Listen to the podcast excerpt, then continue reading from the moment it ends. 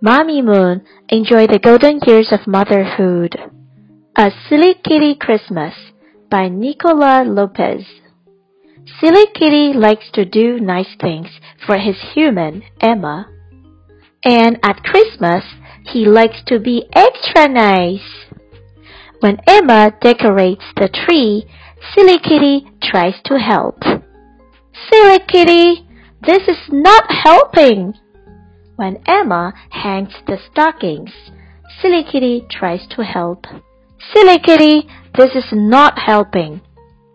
When Emma leaves milk and cookies out for Santa, Silly Kitty tries to help.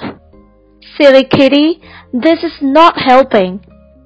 But when Emma opens her presents, she likes Silly Kitty to help.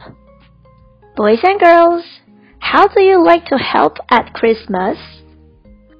Let's take a quiz. Number one, who is Silly Kitty's human? The answer is Emma. Number two, what does Silly Kitty try to help Emma do first? Wrap presents or decorate the tree? The answer is decorate the tree. Number three, is Silly Kitty really helping Emma or just making a mess? That's right, making a mess. Number four, what does Emma like Silly Kitty to help with? The answer is opening presents.